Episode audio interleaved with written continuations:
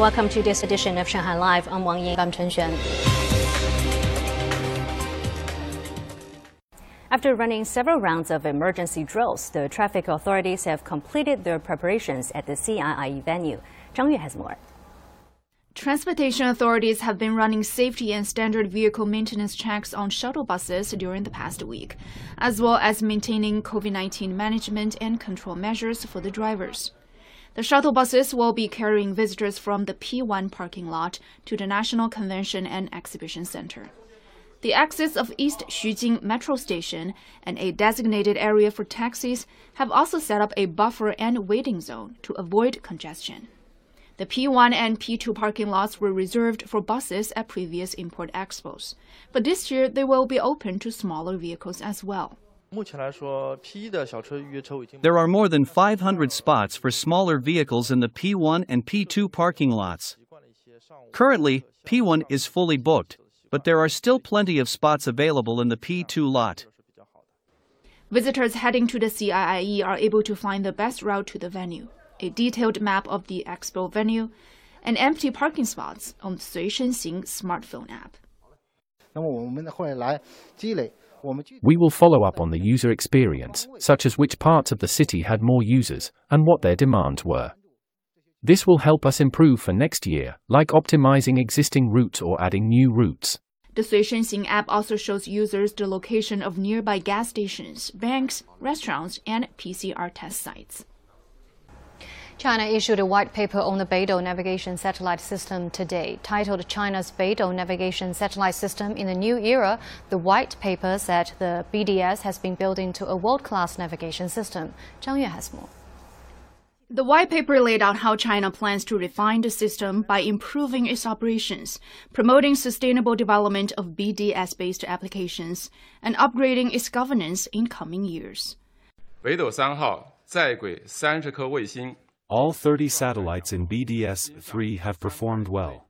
Millions of parts and devices in more than 300 categories of the satellites are all developed and manufactured in China with outstanding performances. Tests have shown the global positioning accuracy is better than 5 meters, and it's even better in the Asia-Pacific region, as the services have outperformed what were designed. The white paper showed the total output value of the country's satellite navigation and location based service industry reached 470 billion yuan in 2021. The BDS provides coverage in various sectors, and the range of users continues to increase. By the end of June this year, there were more than 8 million vehicles equipped with BDS terminals. Such vehicles used in the agriculture, forestry, husbandry, and fisheries sector reached 1.3 million and those used in the public security sector hit more than 1.8 million. The scale of BDS applications is being expanded in the sectors of communication and time services, weather monitoring, emergency relief, and urban management. Ukrainian President Volodymyr Zelensky said in a video address that some 4.5 million Ukrainians, more than 10% of the pre-war population, were temporarily without power on Thursday evening due to Russia-Ukraine conflict. Lei Shuran has more. Zelensky said Kiev and 10 other regions suffered a power outage.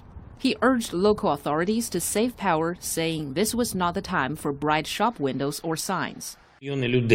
As of this evening, about 4.5 million people have been temporarily disconnected from the power grid according to emergency and stabilization schedules.